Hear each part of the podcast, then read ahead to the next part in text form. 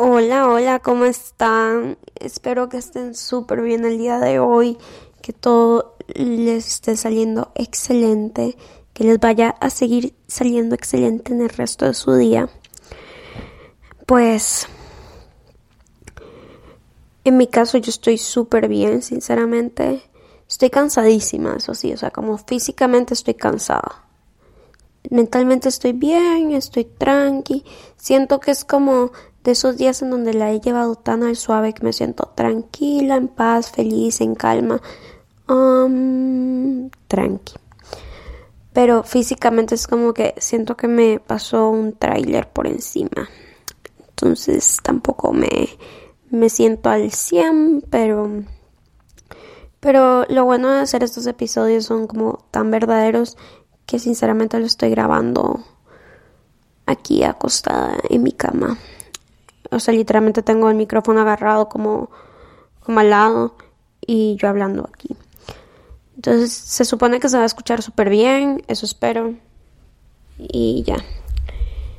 Em, y en el episodio pasado yo les había dicho que les iba a contar un poco sobre lo que ha pasado y por qué casi no hablaba como de feminismo en redes sociales. Sinceramente, estoy buscando el screenshot desde ayer. O sea, bueno, no desde antier, como en la nochecita ahí. Como tratando de buscarlo. Sinceramente no los he encontrado. Pero bueno, tal vez si no los encontramos por algo. Tal vez no les tengo que contar, pero bueno. Eh, nada más no les voy a contar como los detalles, los voy a contar como en general. Bueno, la cosa es que en esa época, como en el 2020, comencé a ser como súper abierta de lo que yo pensaba acerca del feminismo, comencé a leer, que me comencé a instruir, porque también hasta cierto punto viene de historia, o sea, el feminismo es gracias a historia, a eventos que pasaron anteriormente y cómo se va remontando a todo esto. Y pues todas las causas sociales pues tienen un trasfondo importante que hay que saberlo. Estés a favor o en contra de la causa social, tenés para poder estar en contra también de la causa social, que saber acerca de la, causa social. Entonces creo como que eh, esto mucha gente no lo toma en cuenta. Al momento de estar en contra de algo, este, muchas veces sus fuentes son Wikipedia o sus fuentes son este me lo imagino o cosas así. Y no se toman el tiempo como, aunque sea leer un libro. Y yo lo que sí tengo claro es como que un libro que hable sobre feminismo de una forma no va a ser el libro va a ser lo mismo que diga otro libro.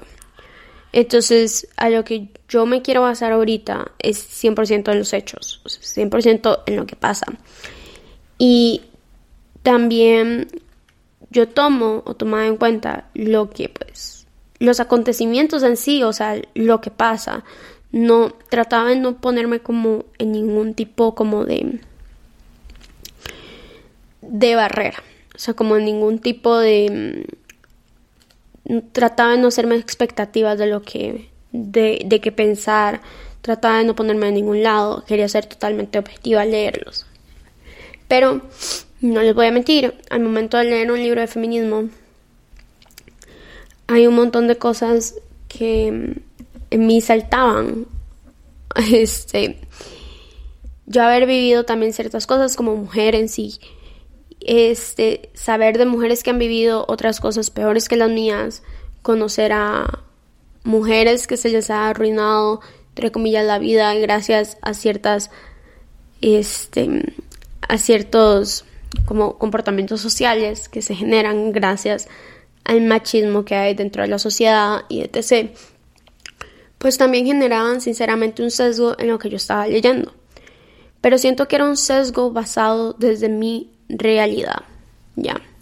Tanto como la historia, los hechos, como lo que a mí me pasaba, generaba un entendimiento de lo que es feminismo y para mí eso es el feminismo, ¿ok? No quiero como como entrar como mucho yendo en esto porque lo que quería en sí era contarles de por qué a veces debatir estos temas o etc.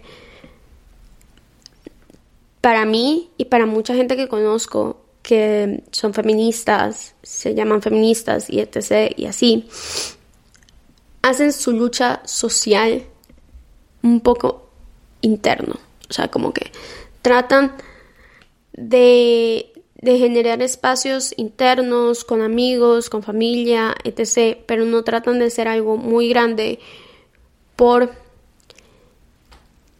lo que mentalmente esto significa ser. Entonces, bueno, eh, durante estos años que me leí varios libros sobre feminismo, sobre la historia, etc., pues em, yo subía bastante como las publicaciones en Facebook. O sea, yo ponía como, pienso que esto está bien por tal cosa, siento que esto está mal por tal otra, bla, bla, bla. ¿Verdad? Tratando de ser objetivo al 100%, tratando de...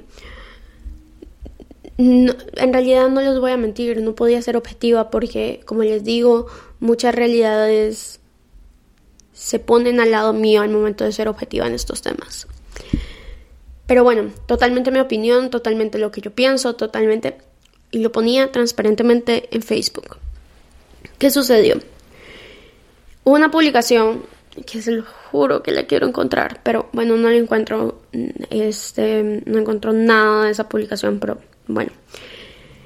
Em, yo di mi opinión acerca de la publicación y dije como yo estoy a favor de esto, por estas y estas razones, Em, llegaron, de hecho, más que todo hombres, a escribirme la publicación como cosas, como de no, no deberías estar.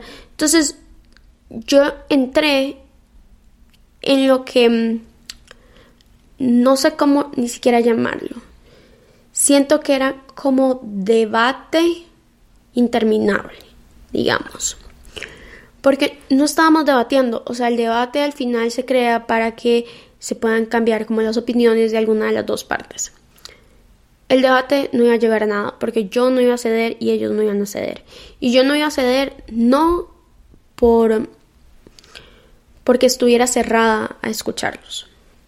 Quienes me conocen saben que soy una persona como que en estos temas como súper abierta a escucharte, este, podemos hablar, etc. Pero la conversación se comenzó a, a tornar un poco como incómoda, violenta, siento yo, o sea, como un montón de gente se metió. Este. Y comencé a recibir mensajes por Facebook de gente que yo sabía que ni siquiera existía, o sea, literalmente eran perfiles falsos, diciéndome que ojalá me muriera, que me. que. que, o sea, que había mujeres que sí no se lo merecían, pero que yo sí me merecía estar, eh, que me encontraran en ¿verdad? Whatever. Entonces, desde ese día, desde el día que comencé a recibir como esos mensajes, porque fueron como, en realidad fueron, fue como una semana entera de pura gente diciéndome cosas así. Entonces yo dije, May, o sea, mi salud mental vale muchísimo más que estar debatiendo un punto de vista que personalmente de mi lado no va a cambiar.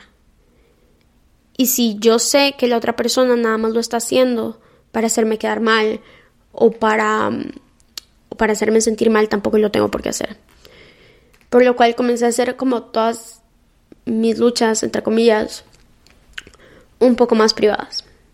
Trataba de arreglar más el entorno que tenía cerca, más lo que con quienes sí podía hablar con amigos con quienes podía ser abierta si el tema, podía comentarlos lo que yo pensaba, etc. Pero no,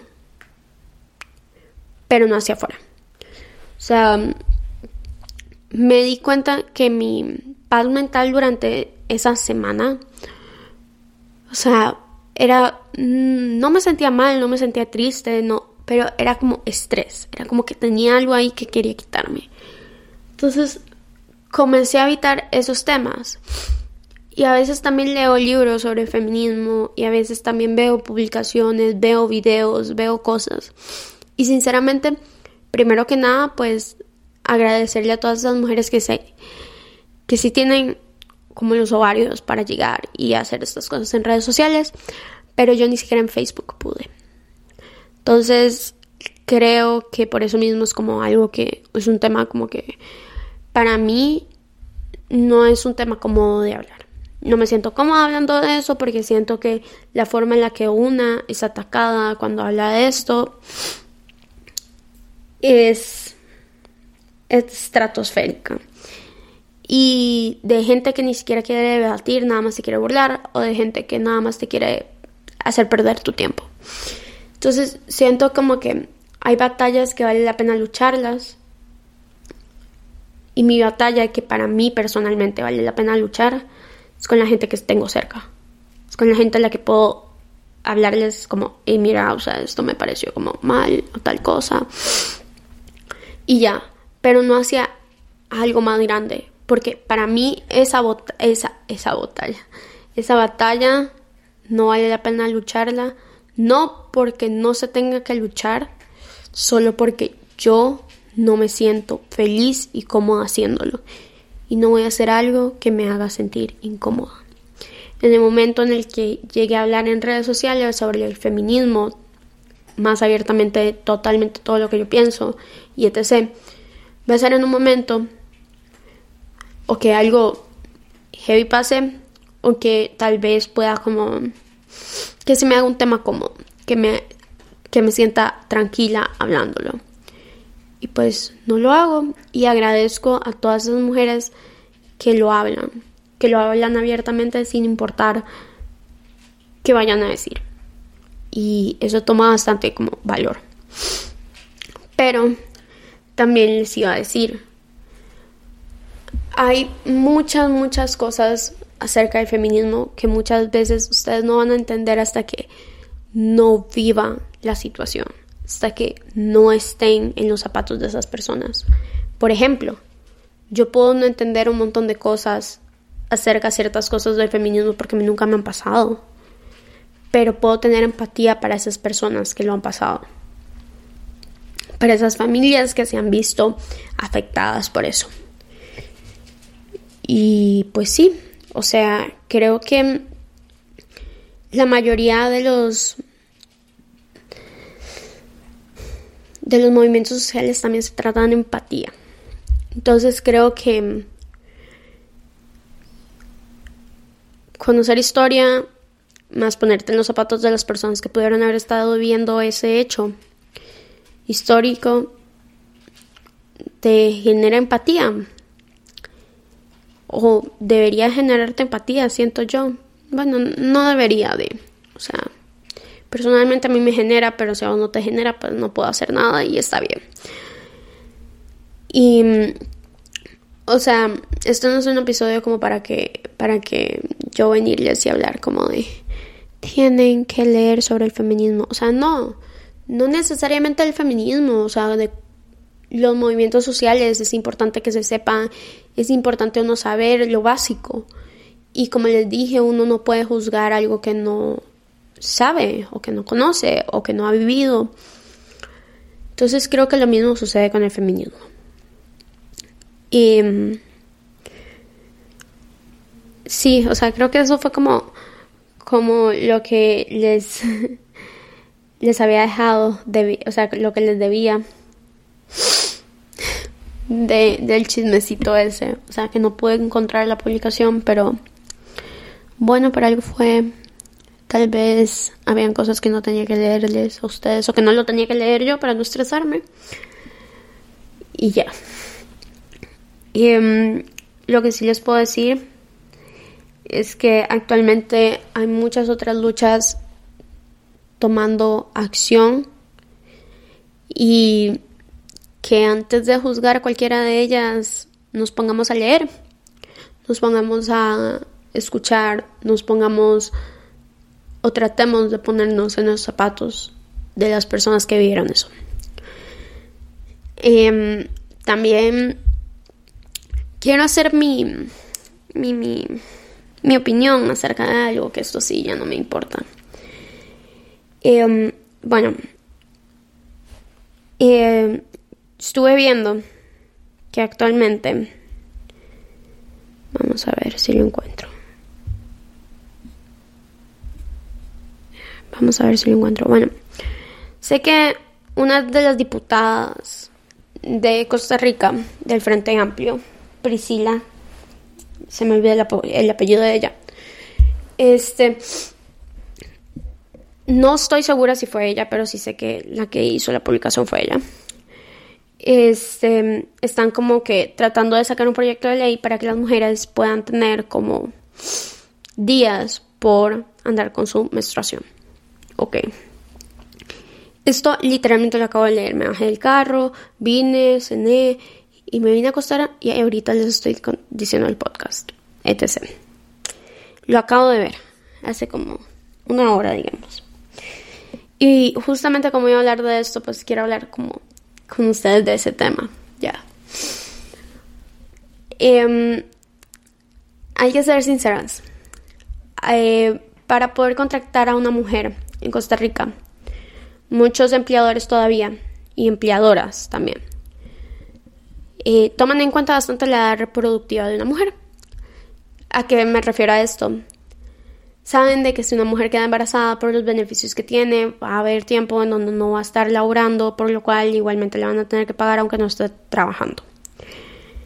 Ya.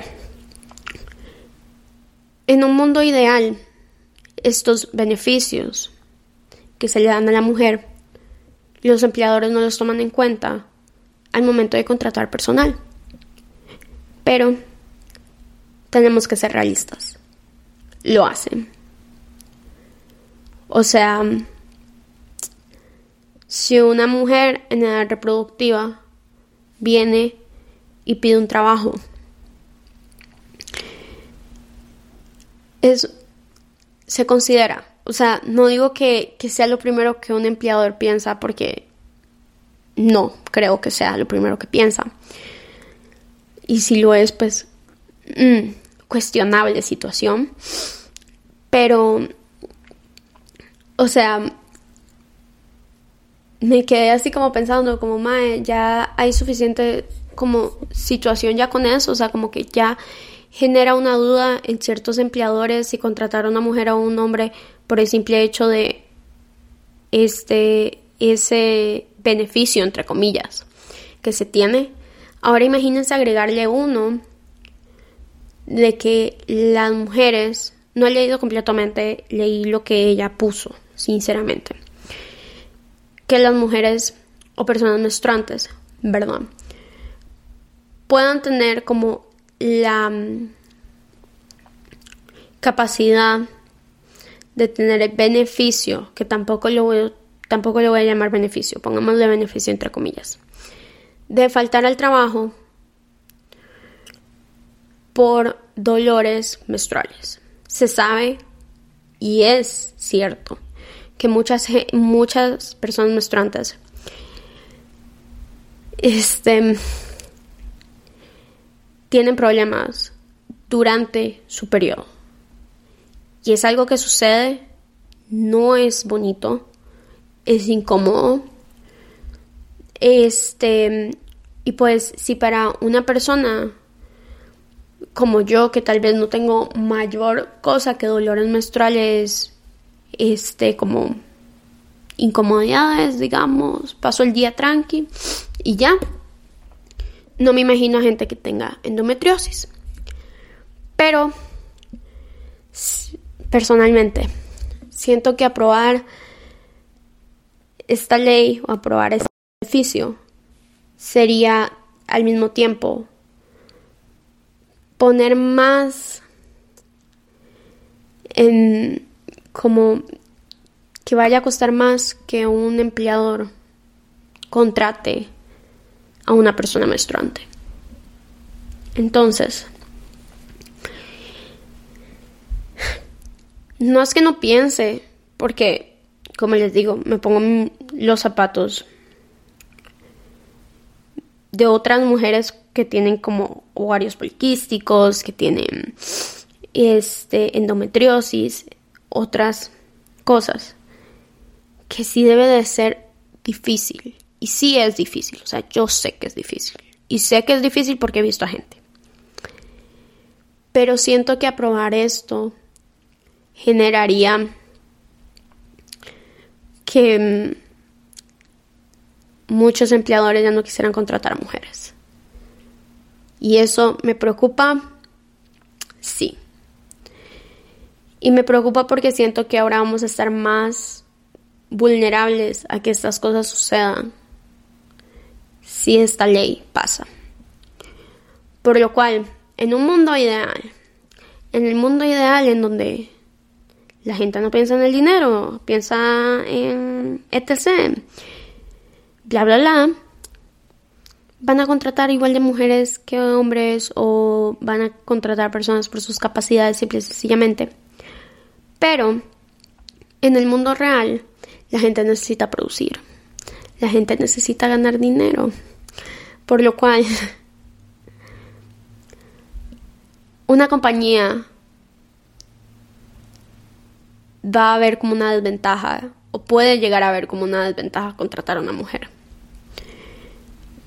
Entonces, esa es mi opinión, esa es mi opinión. Yo no vería como una desventaja contratar a una mujer, claramente. Pero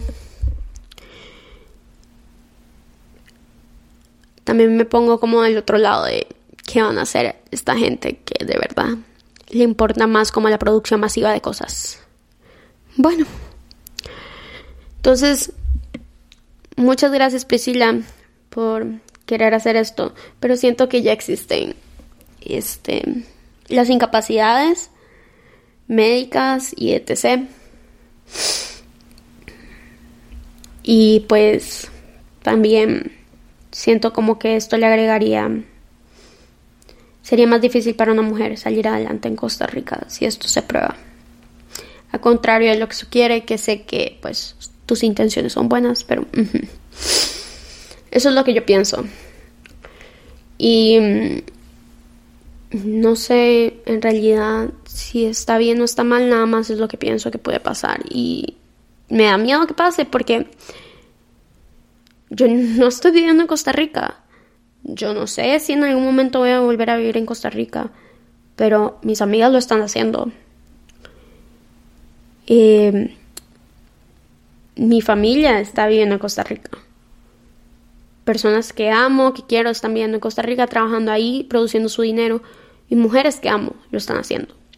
Por lo cual podrán decir, es que lo estás viendo desde afuera. No, o sea, lo estoy viendo también en cómo podría afectar esto a personas que amo. Entonces, bueno creo como que esto es como un debate. Y pues como les dije, no me gusta debatir, nada más les estoy diciendo lo que pienso, pero también estoy abierta totalmente a escuchar otras opiniones sin cambiar. Como sabemos, respeto, bla, bla. Ya les dije porque no me gusta normalmente hablar de estas cosas aquí, como en redes sociales y así. Pero hoy lo sentí como en la necesidad, o sea, hoy me sentí en la necesidad de hablar específicamente de eso y ya. Bueno, espero que les haya gustado el episodio del día de hoy. Siento como que fue como literalmente toda mi opinión, todo lo que pasó, bla, bla, bla. Y pues hablé de un tema que normalmente no hablo. Y no me sentí incómoda. Este, hasta el final, hasta ahorita. Ya después de, o sea, de pensar como que voy a subir el episodio, ya me generé, ya me generó incomodidad. Pero no importa, voy a subirlo. Estoy abierta a hablar sobre el tema o de lo que piensan por Instagram de una manera civilizada y con respeto totalmente, o sea, de verdad, tengan respeto y respétense también ustedes antes de estar hablando. Entonces, bueno, muchas gracias por estarme escuchando. Em, y si llegan a compartir este episodio en su Instagram, en las historias, pues me pueden etiquetar. Pasen un lindo resto de su día.